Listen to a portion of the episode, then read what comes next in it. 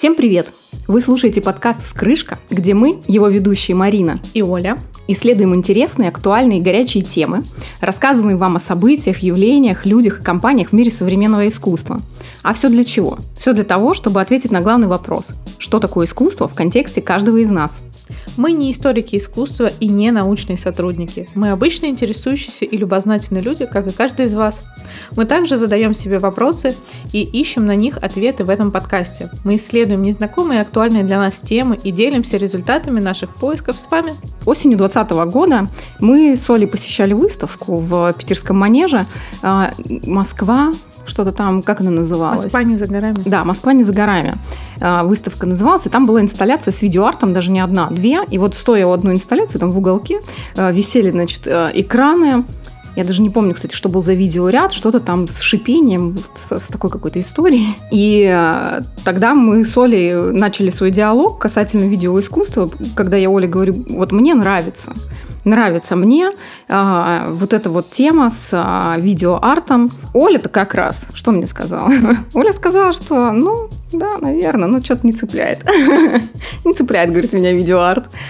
И ну, тогда... Мне кажется, видеоарт такое одно из самых непонятных вот. ну, искусств. Вот опять же, да, диалог двух людей. Оля, она больше по классическому искусству, нравятся картины, да, что-то такое. Я больше по Почему-то странно. Да, почему-то странно. Мне нравится э, медиаискусство, то, что используют сегодняшние да, технологии современные, AR, VR. Вот я за э, то, что нам дает мир технологий именно в сегодняшнем времени, как художник это использует в своих работах. И как раз э, поэтому сегодня мы поднимаем тему видеоарта разберем вообще, чем отличается искусство обычное да, от э, видеоискусства, чем отличается видеоискусство от медиа-арта. Э, вообще э, видеоарт, он охватывает в сегодняшнем мире как и традиционные фильмы, и цифровое видео, вот, кстати, да, о чем э, только что мы и говорили, а также широкий спектр новых медиа и технологий, которые включают виртуальную реальность, мое любимое, mm-hmm. и видеоигры, и любые приложения для телефона, и представляет собой один из самых э, захватывающих, ну это, по крайней мере, для меня, э, да, современных направлений искусства. Вообще, возрождение видеоарта, оно связано, конечно же, с тем, что э, сегодня у нас очень огромный да, всплеск э, совершенствования технологий. Все, что с этим связано. Сейчас более а, как-то широко а, наконец-то начали признавать а, художников современных, да, с различными инструментами в искусстве, которые они используют для того, чтобы выразить свои идеи и мысли. Ну, сейчас, чем необычнее ты выражаешь, мне кажется, себя, тем быстрее ты можешь стать популярным и да, наверное. хайпануть в какой-то мере даже. Тут просто вопрос даже в, в том, что сегодня современный художник имеет в своем арсенале очень много инструментов, которые включают ну, да, технологии. Он может себя не ограничивать только да, одним инструментом. Да. Он может э, использовать для своего самовыражения все инструменты, какие только доступны ему в наших вот, современных реалиях. Да, чтобы высказать свою идею, да, и да, ее обличить Он может не только, грубо говоря, нарисовать картину, он может ее подкрепить видеоартом, да, аудиоартом, да, там, например, скульптуру сделать, а еще там манифест написать чисто текстом, да, да. кому непонятно. И еще станцевать, сделать постановку, не знаю, там перформанс устроить. Да, да, иммерсионное шоу. А, вообще развитие цифровых технологий как раз и предоставило художникам вот все эти новые а, платформы, такие как а, и видеоарт в том числе. То есть сейчас вообще видеоарт, если изначально да, мы представляем себе, что это все-таки что-то на экранах, то сейчас с экранов а, видеоискусство, Проекты, да? да, оно выходит абсолютно на новые уровни, опять же, за счет чего? За счет новых технологий. И презентации видеохудожников, да, их инсталляции, экспозиции, они уже не ограничиваются только а, телевизорами да, или экранами какими-то. Сегодня идея вообще о самой среде, в которой происходит эта инсталляция. То есть художник, он же как мыслит? Он мыслит э, масштабно. Художник, он мыслит в целом, в целом в среде, да, то есть где это все происходит. И сегодня это не ограничивается только экраном. И сюда уже входят и технологии, да, на помощь, и виртуальная реальность, и даже архитектура. Представляешь? Так вот вообще история. Нет, ну я знаю, да, такие истории, когда под э, какой-то видеоряд строится целый павильон. Да, да, вообще мурашки. В общем, начнем, наверное, наш рассказ с определений. Просто нам нужно понять, да, чем это все отличается. И первое, с чего мы начнем, это что же такое видеоарт? Видеоарт – это направление в медиаискусстве, в медиаискусстве, запомните это слово, мы к нему вернемся, использующее для выражения художественной концепции возможности видеотехники. Здесь все просто, да, здесь все понятно. А вообще видеоарт, в отличие, например, от музыкальных каких-то клипов, трейлеров, да, к фильмам, а, телевизионной рекламы, каких-то заставок на развлекательных каналах, в общем, видеоарт включает в себя многие да, аспекты. Но в отличие конкретно от даже таких ну, телевизионных да, каких-то проектов, он не является только коммерческим продуктом. Он ориентирован на показ в пространстве искусства. Это в музеях, галереях, на фестивалях. А зачастую это какие-то перформансы, да, необычные. Э, но это все равно все происходит в рамках искусства, не коммерчески направленного. Ну, Тоже, то есть, грубо говоря, любая э, реклама, которая даже, пусть она как бы круто была да, бы не да. сделана, это не видеоарт. Да, но здесь тоже, да, например, если мы говорим про Канские львы, это фестиваль, да, где награждают э, классные рекламы. Слушай, ну здесь вот с точки зрения, опять же, рекламы, а, а почему вот этот рекламный ролик, да, который, который показывает, транслирует на Канском льве, он не может э, быть искусством? Потому что ну вот я да. поэтому и говорю, да. что почему тогда он... Вот. Ну, тоже по интересно. такому определению он не видео-арт, потому да. что он коммерчески направленный. Но, Но при с этом, другой стороны, конечно. почему нет? Да, это тоже своего рода искусство, потому что надо же придумать, срежиссировать, тоже э, те же приемы там в принципе используются, да, и композиционные, угу. какие-то там аудио, да, вот как это все влияет. Просто это ориентировано да, на продажу. Да, здесь на просто... конечный, конечный продукт какой-то есть, вот цель вот. А, именно коммерческая. Вот. Здесь а, отличие основное будет в том, что у видеоарта у него есть а, цель – это именно достижение художественного высказывания, да, то есть когда тебе нужно через видеоарт а, представить свою какую-то, свое какое-то высказывание, да, потому что у рекламы, правильно ты говоришь, у нее все-таки цель ну, какая-то как рассказать, например, про товар. просто, ну, картину угу. в современ... ну, в... не в современном, а в традиционном нашем понимании, да, и иллюстрацию. У иллюстрации тоже коммерческая направленность чаще всего, да, да, то есть чтобы что-то продать. Вот, и проиллюстрировать. А у картины у нее нет такой цели, да, то есть она сама по себе, ее просто можно купить, да, просто для того, чтобы Оставить получить дома. Э, какое-то эстетическое наслаждение. Да? Ну, то есть у нее другая цель. Здесь то же самое получается. Дальше мы перейдем с вами к тому, что такое медиаискусство, да, чтобы нам уже понимать, а, потому что видеоарт а, как часть медиаискусства все-таки воспринимается. А медиа-арт или медиаискусство – это способ отражения реальности художником с помощью современных медиатехнологий. То есть здесь все супер понятно поэтому оно и медиа, да, искусство. А, вообще медиа подразумевает именно технологии, которые могут а, считываться, храниться, показываться, транслироваться, ретранслироваться а, различными способами. Вход идет все. Здесь а, мы говорим да, про проекторы, про лазеры, звуковые системы, компьютеры, датчики движения. Если раньше художники творили только кистью, красками, то теперь э, искусство – это и программный код, который они прописывают да, для того, чтобы создать э, что-то в пространстве медиа. В итоге-то вывод какой? Что он находится на стыке искусства, науки и технологий.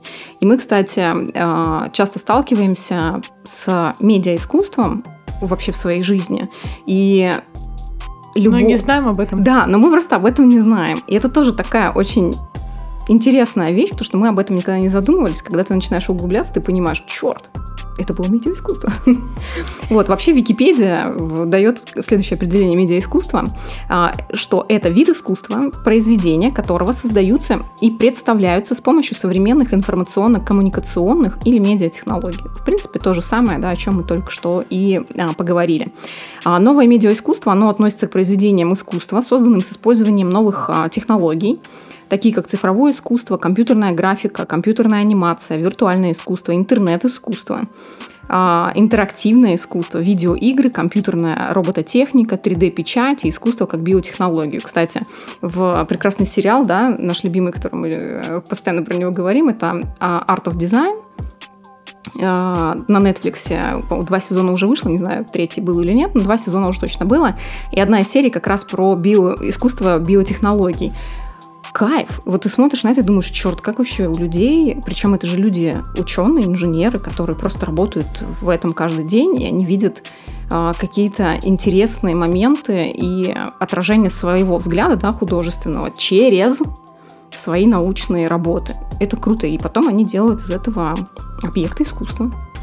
А с определениями мы более-менее определились. Теперь мы понимаем, да, чем это все друг от друга отличается. И следующий а, шаг – это вообще поговорить да, о том, что видеоарт создается с помощью чего? С помощью видеокамеры. А видеокамера тоже имеет свою историю, пусть и небольшую на данный момент, но все-таки об этом стоит указать, потому что это важную роль играет вообще в понимании видеоискусства. главный инструмент. Да, да, главный инструмент. Только именно, кстати, и с него-то и началось, да, понимание, что такое видеоискусство. Вообще, прообразом кинокамеры считают, э, считаются аппараты для хронофотографии. Вообще, ну, хронофотография, кто не знает, это э, когда ставится несколько фотоаппаратов, да, ставилось в 1800 каких-то годах, в общем, в лохматых, нас тогда еще не было, а, ставились несколько фотокамер, они ставились на расстоянии друг от друга, да, если мы говорим в рамках горизонтали, и вообще явным э, таким создателем даже, да, изобретателем вообще э, фото, ой, господи, хронофотографии является Эдвард Мейбридж. Он вообще специализировался на съемке отдельных фаз движения. Это было его э, объектом исследования всю его творческую жизнь. Он был, фишка. Да, фишка его была. Он был фотографом и художником, и он как раз снимал э, коня в движении, то есть лошадей. Mm-hmm. Там был черный жеребец. Он бежал по определенному пути. И в то время как раз э, Эдвард, он устанавливал вот эти фотоаппараты по периметру того, где будет бежать э, конь специальными веревочками. Он там как-то распределял, честно, не вникала в э, конкретно, да, в технологию того, как это создавалось, но там идея была в чем? Он, значит, этими веревочками привязывал к затворам всех фотоаппаратов, фотоаппаратов. И там э, была фишка в чем? В том, что конь, когда пробегая определенный промежуток, э, определенное расстояние, он задевал копытами э, эту веревочку, и затвор срабатывал. И таким образом там, не знаю, там, допустим, от 5 до 10 этих фотоаппаратов стояло, и каждый, на каждом промежутке, а, на каждом этапе его вот этого бега срабатывал затвор фотоаппарата и снимал а, как раз этого коня в разных его стадиях движения. Затем он собирал эти фотографии, и знаете, как а, в детстве, да, мы рисовали там на полях, как там, не знаю, картошечка идет куда-то разными шагами. И потом ты так листочки перелистываешь, и она, картинка оживает. Вот здесь была точно такая же история. И э, Эдвард Мейбридж вообще, как быстренько, да, это английский. Первый фильм. А? Первый фильм. Да, да, это был такой вот первый мини-фильм. Это английский, очень странно, кстати, английский и американский художник, то есть, видимо, он как-то трудился на две страны, и фотограф, один из создателей э, хронофотографии, который впервые в истории начал применять несколько фотоаппаратов одновременно. И уже он э, вдохновил на это других э, фотографов и художников, которые его-то, в принципе, вот эту идею начали использовать. Первый настоящий успех а, достался кинетографу, разработанному Уильямом Диксоном в лаборатории Томаса Эдисона в 1891 году. То есть, да, если мы начали вот с фотографий, а закончили уже вот э, кинетографом. Аппарат снимал а, на 35-миллиметровую перфорированную кинопленку, которая перемещалась зубчатым барабаном с приводом от, от электродвигателя. Здесь тоже нужно понимать, да, технологии в то время еще, ну, как бы были такие объемные, очень большие, гигантские. А уже первым профессиональным киносъемочным аппаратом можно считать синематограф братьев Люмьеров. А, вообще они были изобретателями первого аппарата, которые сочетали в себе свойства и камеры, и проектора. А, они в, получается, 1895 году подали заявку на аппарат синематограф.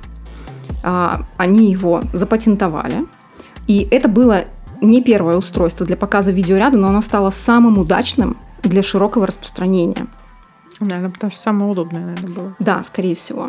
А, вообще видеокамера достаточно сложное устройство, и ее составляющие создавали, а, создавали и совершенствовали разные люди. Принцип преобразования какого-либо изображения в видеосигнал придумал немецкий изобретатель и техник Пауль Непков. Очень известный вообще вот этот диск а, Непкова, он очень долгое время с, а, использовался в основе кинокамеры, а затем уже с приходом новых технологий, естественно, это все заменилось. А первые портативные видеоаппараты состояли из двух отдельных устройств – видеомагнитофона и камеры, которые соединялись при помощи кабеля. Оля закатывает глаза. Да, была сложная система. А, первая же в истории видеокамера, которая записывала и звук, и видеоизображение, появилась в 1956 году. Именно вот э, с этих годов начинается история видеоарта. Там чуть-чуть, там несколько лет разница. Ее создателями являются Долби Луча, Чарльз Андерс и Чарльз Гинзберг. И лишь в начале 80-х годов появились первые видеокамеры, доступные уже для широкого круга потребителей. Их создателем стала компания, как ты думаешь, какая? Sony? Конечно же, Sony. Представляешь? Камеры, правда, все еще были дорогими и тяжелыми, зато они уже делали очень э, качественные записи. Но началом настоящей борьбы за потребителя стал 85 год, 1985, да, то есть относительно недавно именно в такой широкий mm-hmm. круг а, это все вошло, когда Sony сначала а, точнее, когда Sony начала выпуск видеопленки, имеющей аналоговый стандарт Video 8, а фирма GVC, ну, я думаю, всем известны эти компании, смогла вывести новый аналоговый формат VHS-C, ставший ага. компактной версией VHS. Да. У потребителя теперь уже появилась реальная возможность владеть аппаратурой в одном корпусе, который имеется и камера, и записывающий прибор, рекордер. А, так появилась а, видеокамера камкордер, да, ну, то есть когда ты можешь сразу на нее все описать, тебе не нужна эта бобина какая-то пленочная и так далее. И провод. Да. А, видеоарт традиционно, вообще историю видеоарта, ее отсчитывают с 1965 года, да, то есть вот с 56-го, там недалеко прошло. Тогда в продаже появляется первая бытовая видеокамера Sony Protopak. И спустя всего три года, представляешь, всего три года, то есть художники, они как-то очень быстро сориентировались. А спустя всего три года выставки видеоарта состоялись в Аргентине, Австрии, Канаде, Германии, Дании, Великобритании, Японии, Япония везде первый, молодцы, Швейцарии Соединенных Штатах. С приходом цифровых технологий вообще экранная культура, она продолжает идти двумя путями, как и сегодня, да, вот я продолжаю это говорить, а, идти двумя параллельными путями. Это путь большого кинематографа, то есть индустрии, да, в целом, и эксперимент. Это то, вот, о чем будем говорить, да, именно поиска современного искусства средствами кино.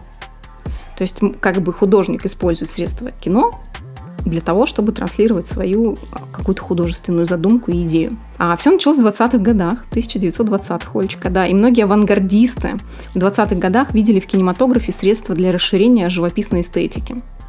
А, например... ну, я думаю, что это логичное да. использование да. видеоарта, потому что это э, выход из 2D-пространства и расширение его соответственно, посредством вот. Э, видео. Вот, рядом. видишь? Вот артисты беспредметного искусства, такие как Ганс Рихтер, Рутман и Оскар Фишингер, они взяли его под свою опеку как метод для создания ритмических абстракций. То есть в то, мы понимаем, да, что в то время еще не было как таковой э, видеокамеры. А, то есть они использовали те технологии, которые были на тот момент им доступны. Их картины были написаны ритмом, цветом и светом.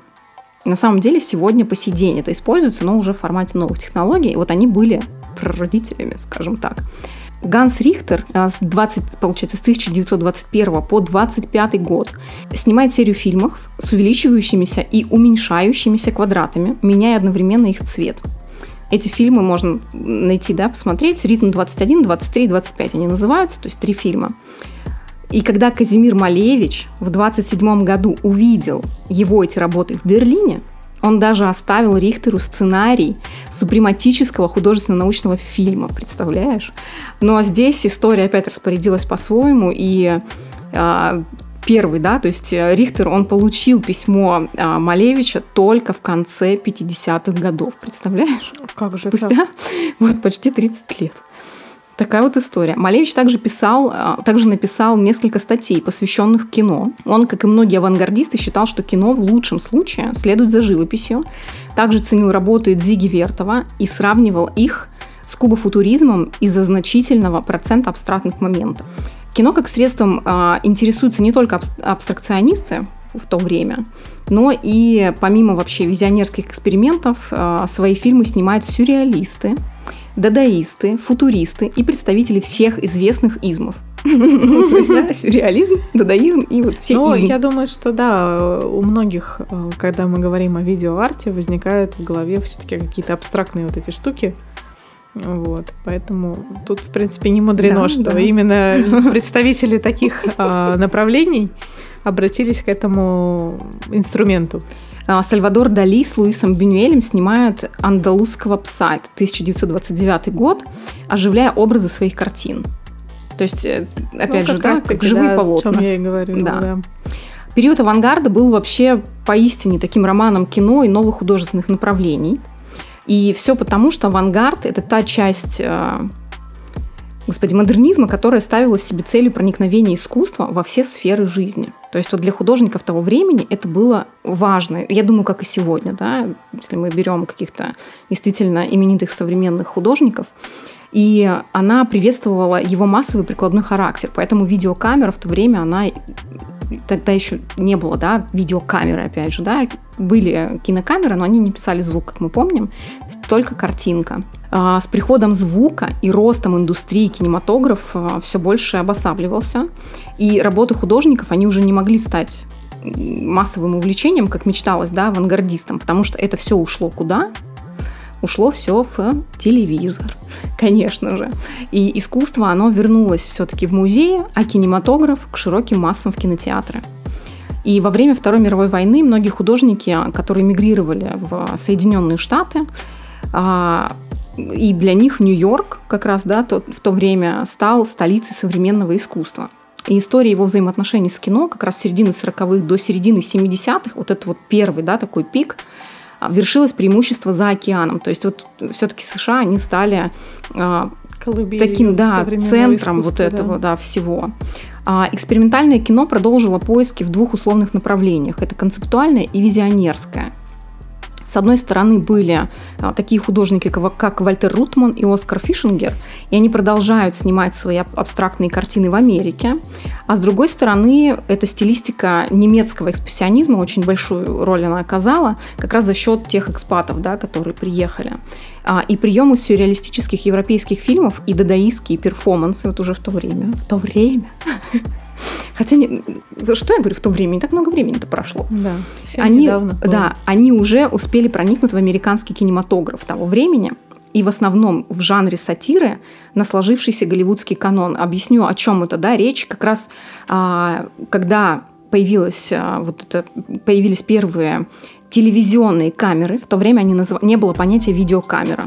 А понятие видеокамера пришло к нам относительно недавно, в 80-х годах, когда появились а, видеокамеры общего потребительского обихода, когда каждый смог а, заполучить себе вот эту цифровую да, всякое видеокамеру разное. дома и как бы потребитель а, стал, точнее потребителю стала доступна эта технология. И только тогда уже появилось понятие видеокамеры, и э, те специалисты, да, те профессионалы э, телевизионных камер, они стали уже вводить в обиход понятие видеокамер.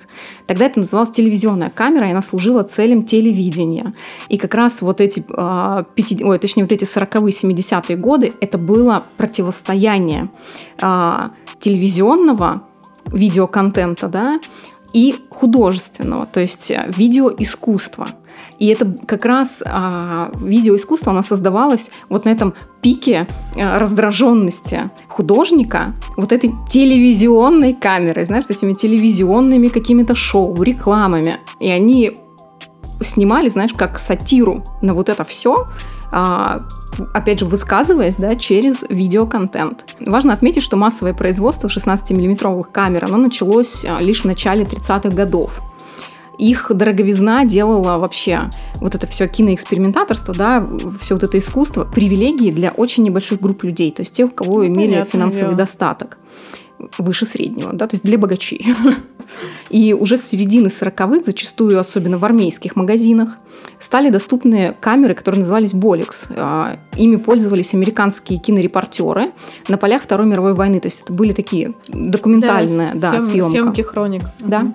Именно в это время на 16-миллиметровый а, Майя Дирен, это урожденная Элеонора Деревенская, иммигрантка из Киева, представляешь, снимает свои самые первые фильмы. А ее полуденные сети 43 -го года, они стали связующим звеном между американским экспериментальным кино и европейской традицией. То есть она тоже вдохновлялись ну, какими-то да, идеями из кинематографа, но создавали свои странные вот эти сюрреалистические киноленты.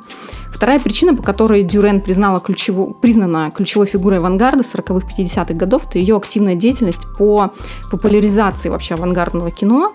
И она организовывала собственные лек- а, лекционные туры, просмотры, обсуждения и учредила творческий кинофонд для получения грантов на экспериментальные кинопроекты. В этот период также начинает работать а, Грегори Маркопулос, очень интересная фамилия, а, Кеннет Энгер, Стэн Брекетч, а, Уиллард Масс, именно их работы продолжают связывать а, кино с современным искусством.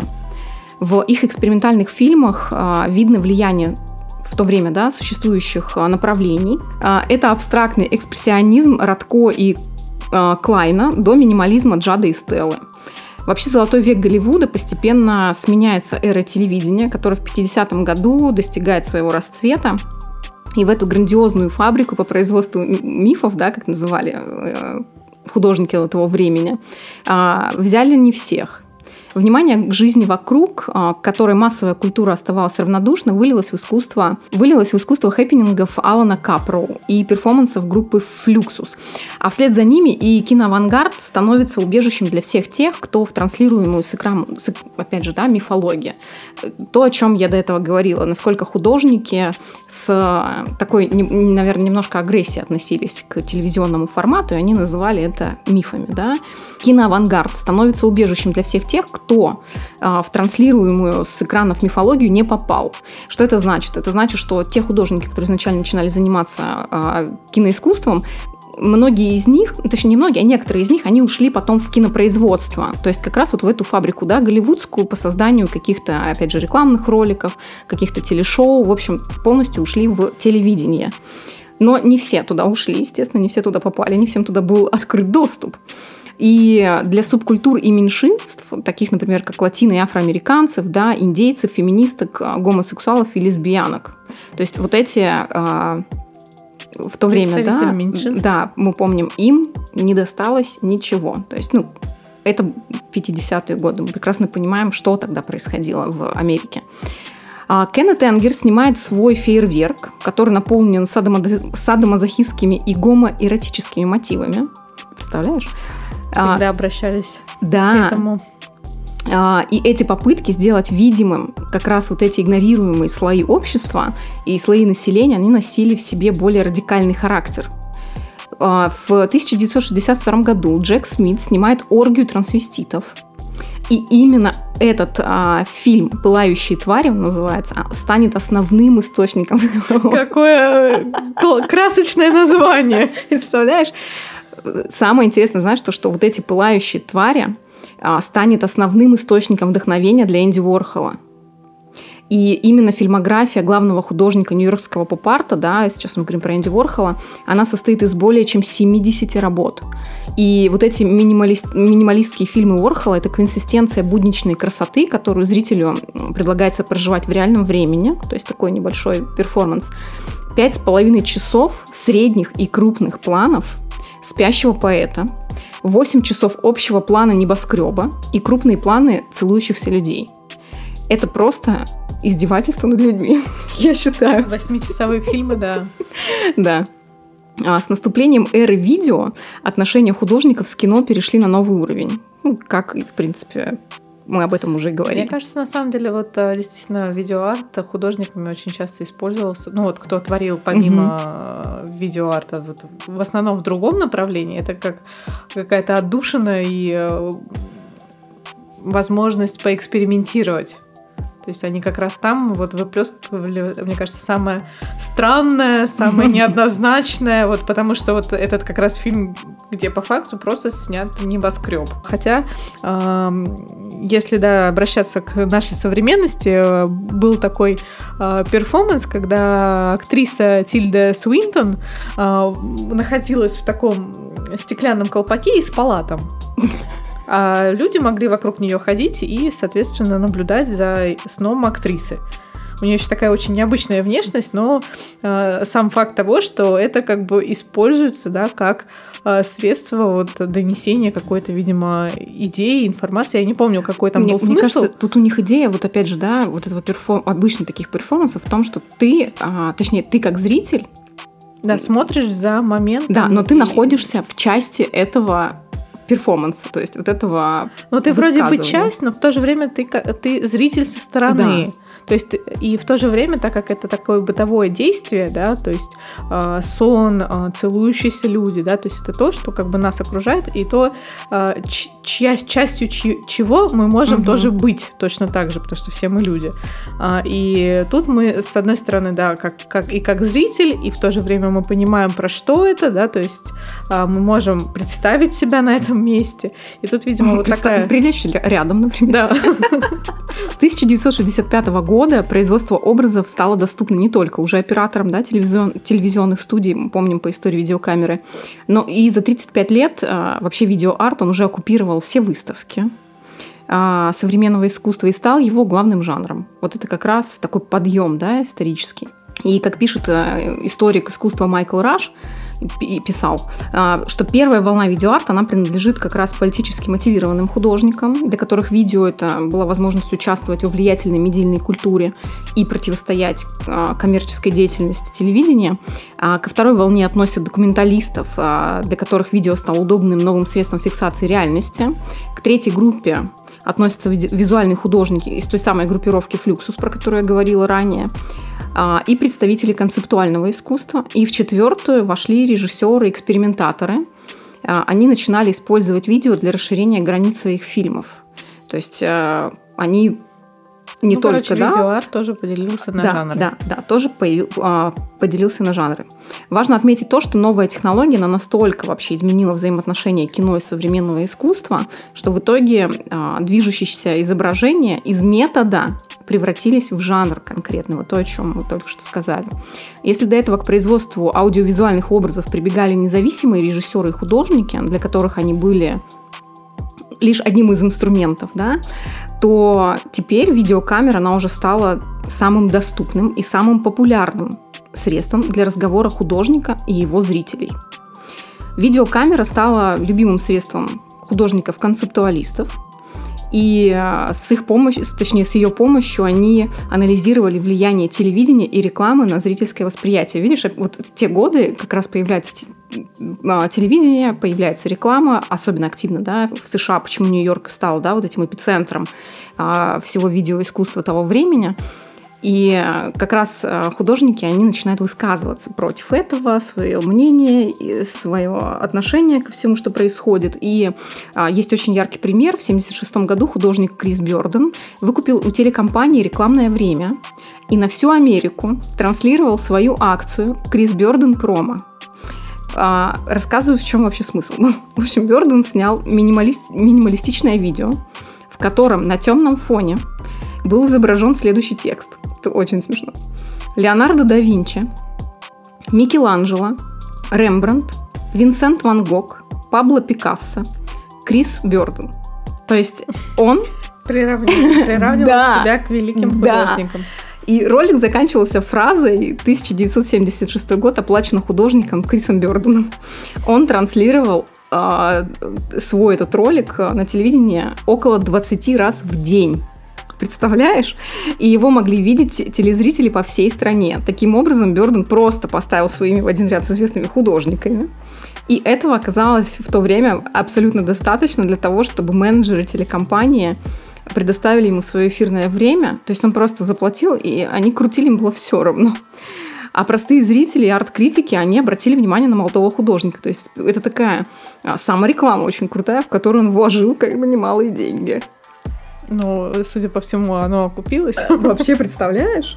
Вообще, видеоарт появился как ответ на усиливающуюся власть телевидения и больших нарративов и проводником которых, ну, в принципе, он и является. Поэтому ранние опыты видеохудожников, они связаны, опять же, то, о чем я говорила ранее, с критикой телевизионных форматов и пародией на них. Вот эти форматы э, фальшивые, да, вот эта наигранность, вот они их называли мифы, вот эти телевизионные mm-hmm. мифы. А, так индивидуальный взгляд художника он противопоставлялся идеологической машине как раз за счет видеоискусства. А, пришло время нам быстренько окунуться в видеоперформансы и в, вообще как видеоискусство существует в наше время. И здесь а, еще одно важное направление в видеоарте – это вот как раз видеоперформансы, да, когда камера из фиксатора, то есть из инструмента фиксации какого-то действия, превратилась в полноправного участника действия. Это вот как раз, когда мы были с тобой на выставке в Манеже, помнишь, там была тоже инсталляция, где мы заходили с тобой в зал, огражденный стенами специально, а, он такой полукруглый. Там э, были несколько экспозиций, и в одной точке ты подходишь, как раз висит экран, как будто бы экран у какого-то охранника, знаешь, где-то в магазине. На нас э, направлены камеры с нескольких ракурсов, и мы наблюдаем себя на этом экране. Вот это как раз э, про то, да, что камера становится камера полноправным да. участником да, действия. И как раз она меняет природу перформанса, она его обогащает дистанцией и, интимностью уже в этом плане. Одним из самых значительных художников, кто занимался перформансом, а, стал Брюс Науман. Это художник, а, который сделал свое тело одним из инструментов для творчества. Это, кстати, а, он похож на Мэтью Бартни, да, вот э, есть у них какая-то такая схожесть. Он заявил, что все, что делается в творческой мастерской, является искусством и что искусство — это процесс, а не какой-то объект. И эта фраза объясняет вообще, мне кажется, все мое представление об искусстве э, в современной вообще интерпретации. Потому что для меня искусство — это не картина в музее, да, это не какой-то определенный объект, а это процесс. То есть и почему мне и нравятся да, какие-то инсталляции, а, какие-то перформансы, которые происходит в каком-то действии, когда вот мне очень нравятся иммерсивные шоу, да, в которых ты а, являешься как будто бы человеком, который подглядывает, да, за каким-то действием. И в какой-то момент ты становишься частью этого действия. Это очень круто. То есть вот этот процесс создания искусства здесь и сейчас а, без какого-то... Понятно, что есть, да, определенный а, какой-то план, определенные заготовки, а, но ты же как зритель, у тебя же нет плана и ты двигаешься как бы просто как, как, в своем да, в своем каком-то ритме. И этот процесс это тоже искусство. И а, в одном из интервью Кани Веста у него была очень классная фраза, тоже его спрашивали, да, про то, что ты считаешь искусством. И он говорит, что искусство это все, что нас окружает. Все, что я делаю, это искусство. И даже этот разговор с тобой, это он говорит интервьюеру, каждый, то, как я ставлю свои слова, и то, что я говорю, как я говорю, это тоже искусство. Блин, просто это... Ну, это да, это вообще рвет мозг, э, ну, потому что это в традиционном понимании сложно уловить и понять, ну, у человека, который, ну, привык э, к традиционному восприятию искусства, да, и когда для тебя искусство это какой-то продукт, да, каких-то какого-то периода там творческих да, мук, да. изысканий и так далее и тому подобное. То есть это, ну, а, в традиционном понимании это творческий процесс, а тут они приравнивают творческий процесс к искусству. Да. И да. не важен даже продукт, который да. на выхлопе Потому получается. что этот процесс это есть продукт, по сути. Да. Здесь Интересно. и сейчас, да. А, и вообще вот эта способность видео моментально передавать информацию, она и помогла Науману создать множество инсталляций, в которых а, зритель он должен как бы одновременно воспринимать работу и участвовать в ней, да, вот то, что мы говорим про вот эти все шоу сегодняшние. А видеоарт стал самым популярным способом рефлексии не только о человеке и восприятии, но и об экранной культуре, в которой мы существуем с момента изобретения кинематографа. Вот, например, Дуглас а, Гордон в 90 или Гордон а, в 93 году создает работу 24 а, часа психо. Он показывает фильм Хичкока, как я понимаю, ну психо, да, все мы понимаем со скоростью 22 кадра в секунду.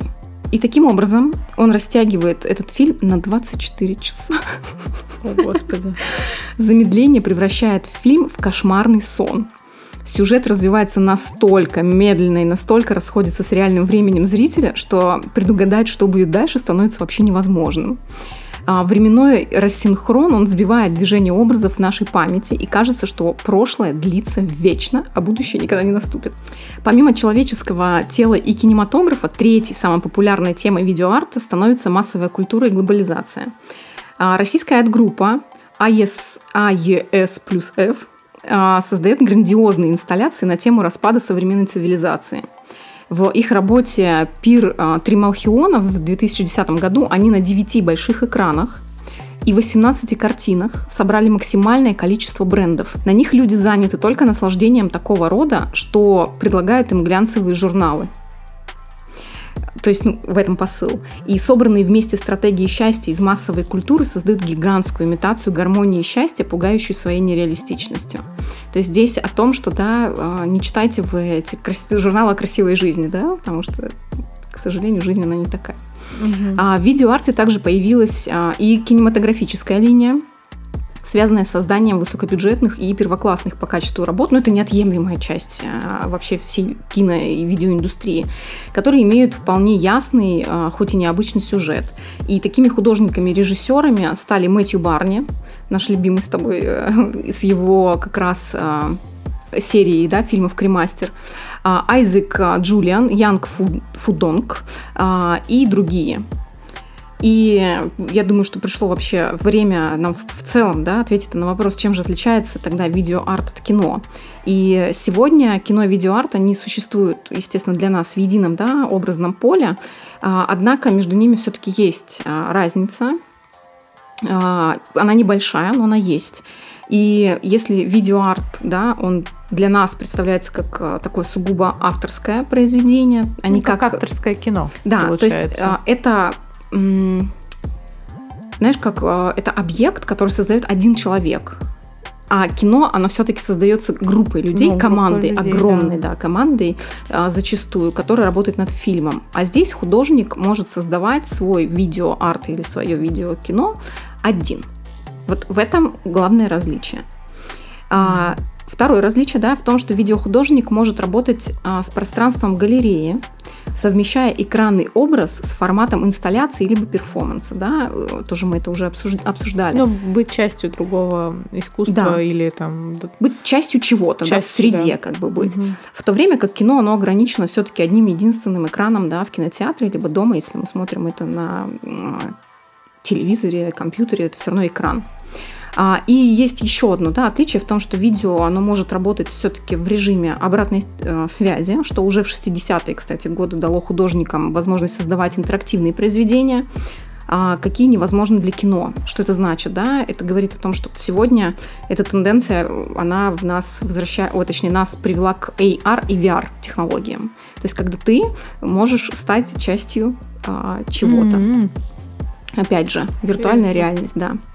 А вообще уже более да, 50 лет а, видеоарт занимается наблюдением и комментированием экранной культуры и человека в ней. То есть это основная задача видеоарта из тех источников, которые я а, нашла.